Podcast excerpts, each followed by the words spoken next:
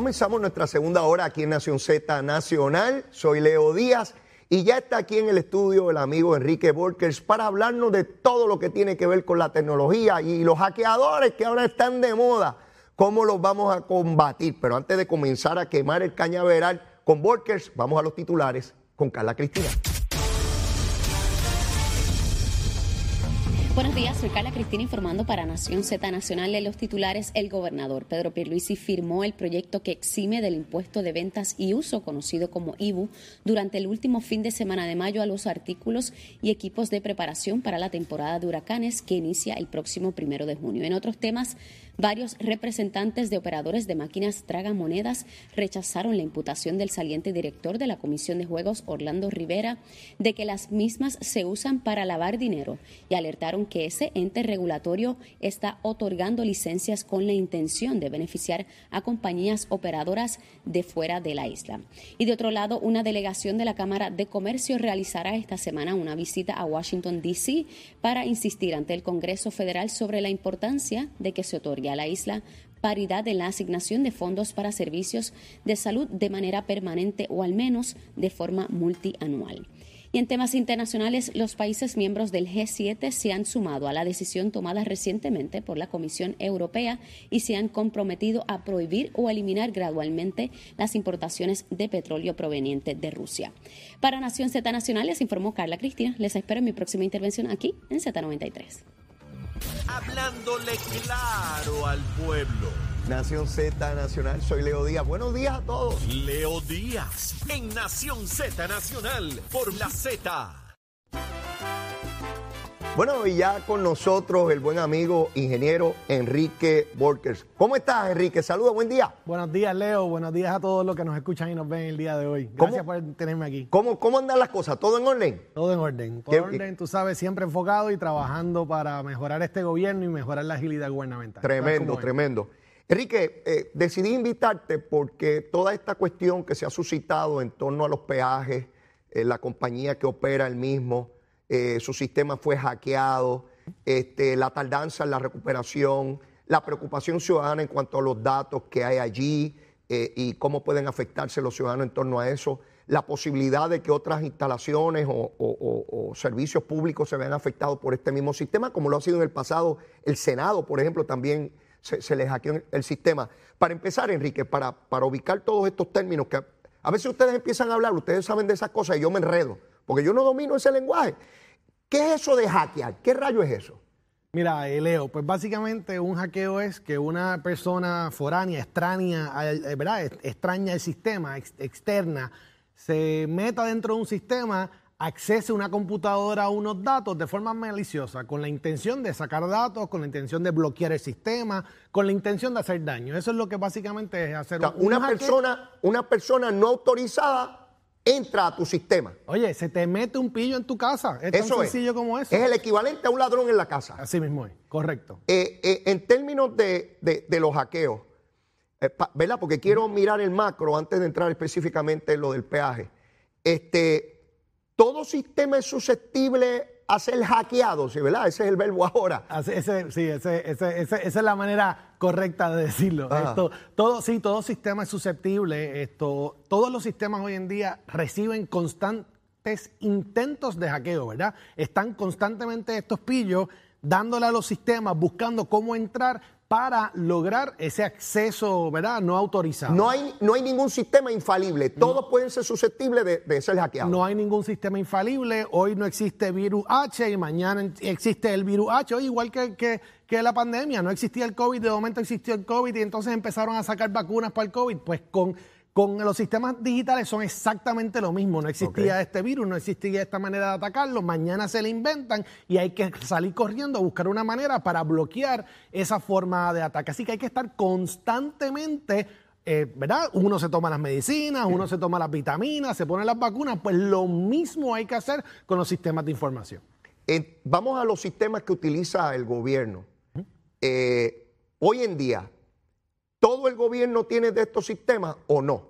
Hoy, en día el sistema eh, poco a poco va a ir, nos estamos moviendo a unos sistemas centralizados de forma gubernamental. Históricamente era toda una descentralización, 121 agencias con 121 sistemas diferentes. Hoy en día, poco a poco hemos estado centralizando esos sistemas en una sola plataforma eh, para dar servicios al ciudadano con el propósito de no solamente que el ciudadano se le haga más fácil, sino también mantener un control y mantener mucha más seguridad en, el sistema. No es lo mismo eh, proteger 121 sistemas que proteger 10 y proteger 15. ah, pero, pero te hago la siguiente pregunta. Si yo centralizo todo, basta con que entre a ese sistema centralizado y me quede con todo. Si cada uno tiene un sistema aparte, pues entré a uno, pero no entré a los demás. Correcto, eso es, una muy, eso, es un muy buen punto en refutación al, al tema. No obstante, estos sistemas centralizados es un solo sistema centralizado, pero internamente está compartamentalizado de una forma que una cosa no afecte a la otra. Eh, y entonces, si, si se recibe un ataque por un lado, cierta información y ciertas áreas de ese sistema están protegidas porque no necesariamente viven en el mismo piso, viven ah, en diferentes para dar un ejemplo, Enrique, una tienda por departamento, pues están donde vende el área de zapatos pero está el área de, de enseres de cocina. Así mismo es.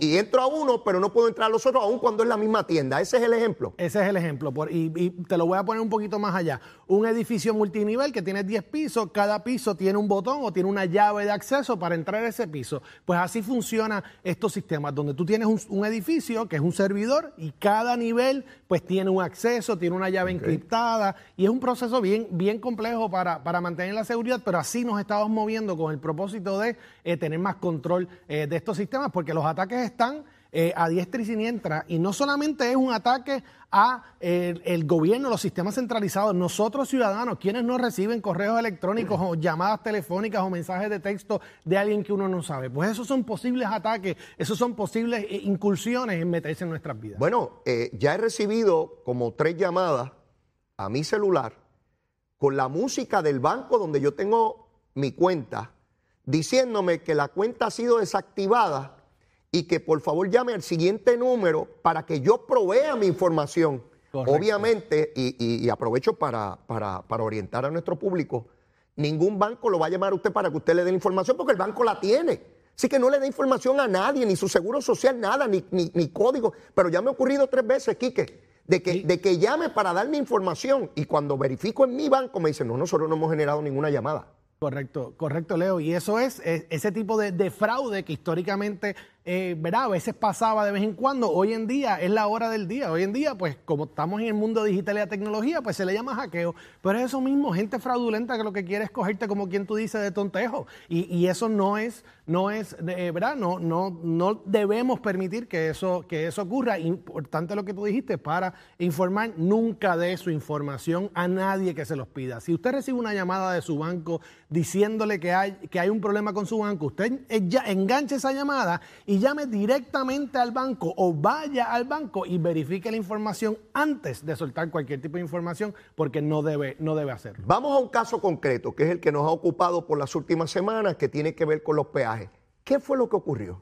Pues mira, el sistema de peaje de, Puerto Rico, ¿verdad? De lo que llamamos el autoexpreso, es uno de esos sistemas tradicionales descentralizados que tiene 15 eh, años, ¿verdad? Ese es el primer problema. Es un sistema bien viejo, bien anticuado, que no se le ha dado eh, la actualización necesaria. En el caso de la tecnología, eh, Enrique, distinto a la vida natural de los seres humanos, donde pensamos en 15 años, no es mucho, ¿verdad?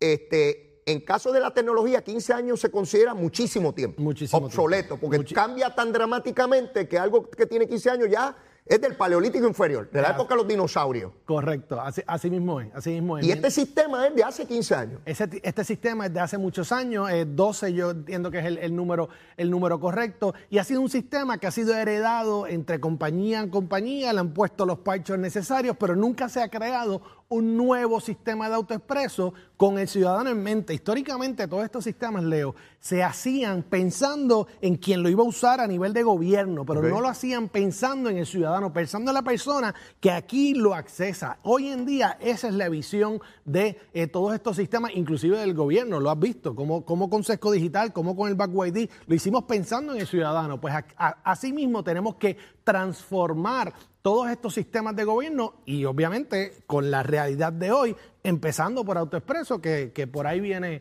por ahí estamos trabajando con esa nueva modernización. ¿Qué, ¿Qué es lo que ocurre que no se puede al día de hoy subir el sistema? ¿Por Pues mira, qué? Sí, eh, Leo, disculpa. Eh, eh, es un sistema bien eh, descentralizado que tiene más de 375 computadoras, 200 servidores. Son, son, es tan centralizado cada plaza de peaje, cada sistema, cada eh, cámara que te toma una foto tiene un servidor.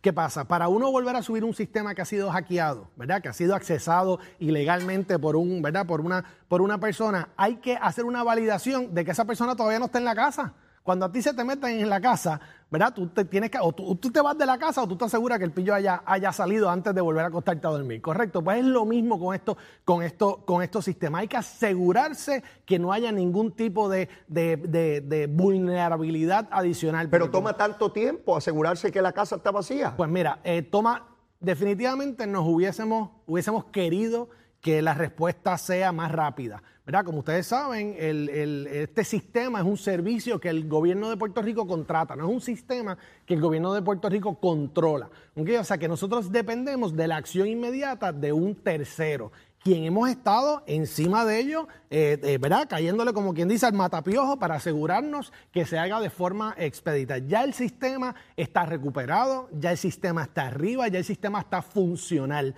Se le están haciendo todas las pruebas necesarias para asegurarse que todas las transacciones que ocurrieron el último mes, que estamos hablando de más de 21, mil, 21 millones de transacciones, eh, ¿verdad? eh, procesen de forma adecuada, de forma segura, para cuando se le dé acceso al ciudadano, el ciudadano pueda ver de una forma organizada todas sus transacciones y entrar en el proceso eh, regular de, de- de su recarga y de su... o sea, que, su- que ese sistema ya se recuperó, ya se recuperó. están en el trámite todas esas transacciones. Cada vez que yo pasé por la autopista y retrataron mi vehículo, ahora eso va a subir al sistema, a ver cuántas veces yo pasé y cuánto le debo al sistema. Correcto. Durante todo este tiempo, el sistema del peaje, lo que, lo que te lee el, el sellito de AutoExpreso y lo que te toma la, la foto de la tablilla, ha estado grabando todo eso. Ahora, ahora eso pasa a un procesamiento de información en este sistema que ya subimos para entonces asignárselo al conductor necesario. ¿Qué pasa? Todo el mundo estará preguntando, a diablo, pero entonces me van a cobrar de cantazo el mes completo de peaje. No, eso no va a ocurrir de esa forma.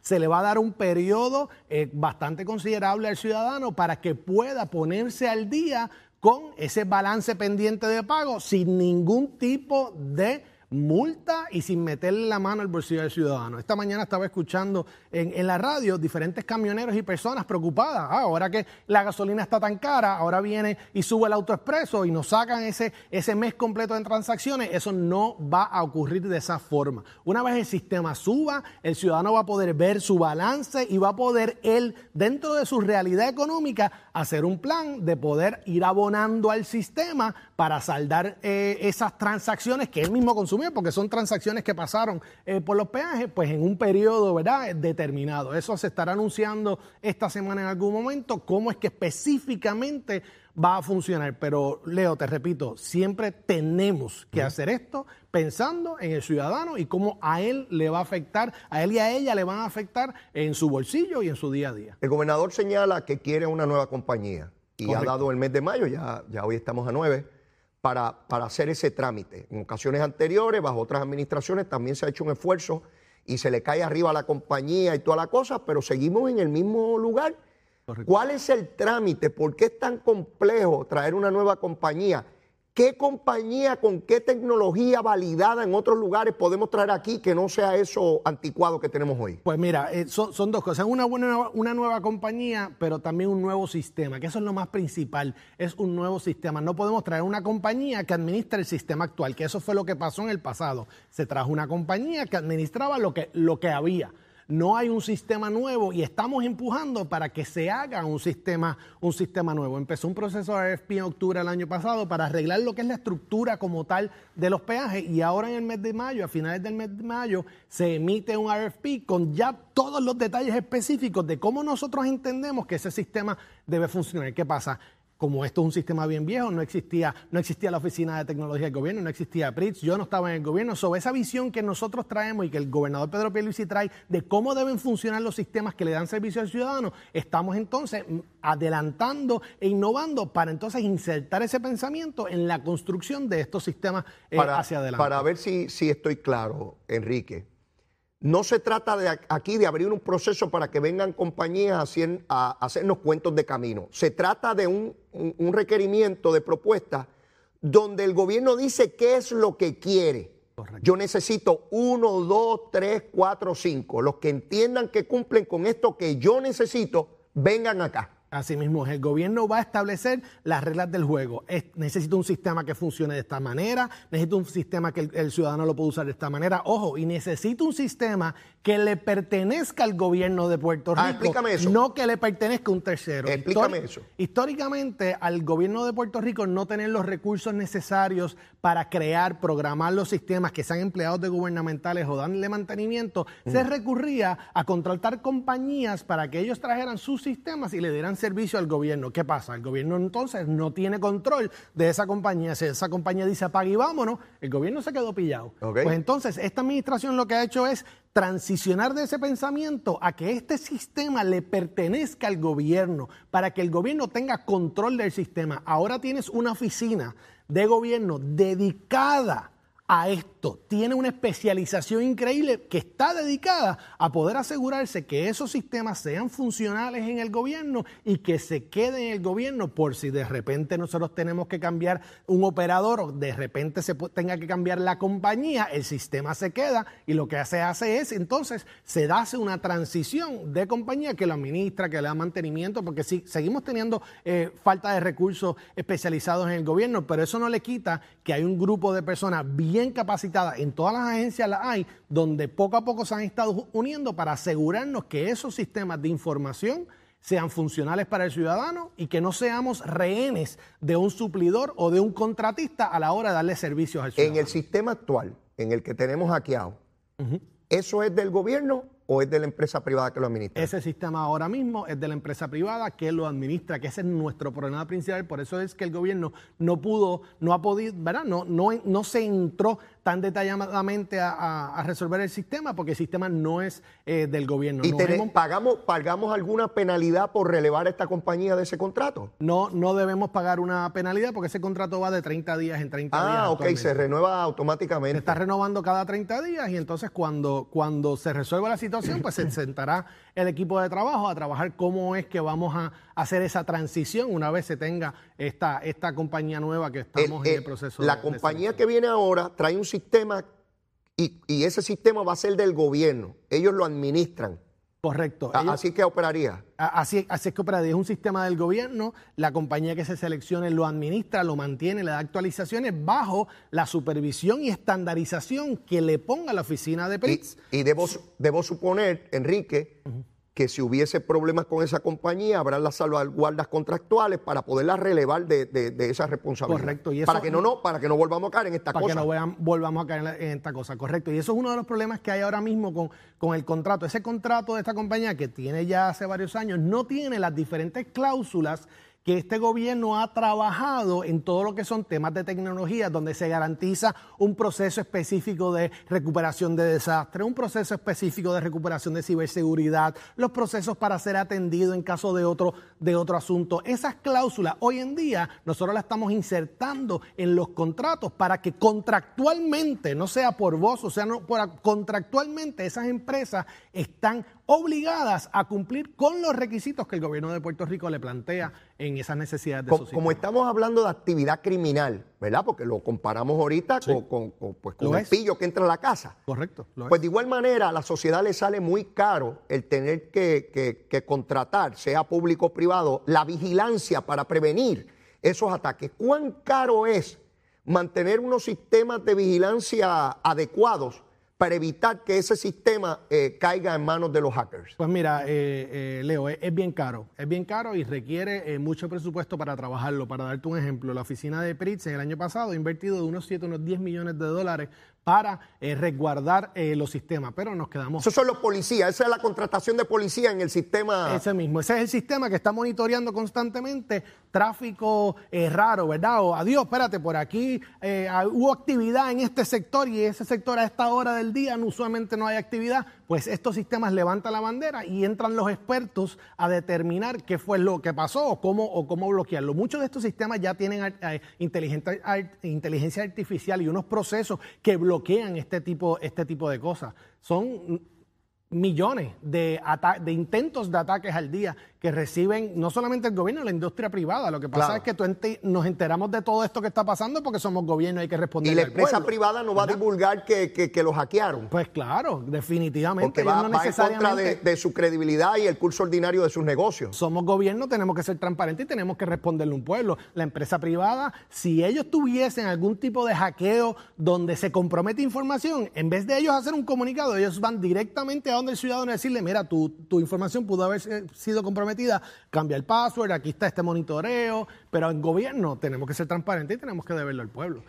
algo que me, que me sorprendió en este caso, que no había escuchado antes, e, es que los que hackearon, digo, y, te pido que me corrobores si eso en efecto es así, se dijo públicamente que los que hackearon se comunicaron con el gobierno para venderle, de, o sea, pagar un rescate, como cuando uno secuestra a una persona. Correcto. Pagar un rescate y que el gobierno se negó. Yo pensaba, Enrique, que una vez se daban estos hackeos, esas personas vendían la información a, terceros, no al mismo que le habían robado la información.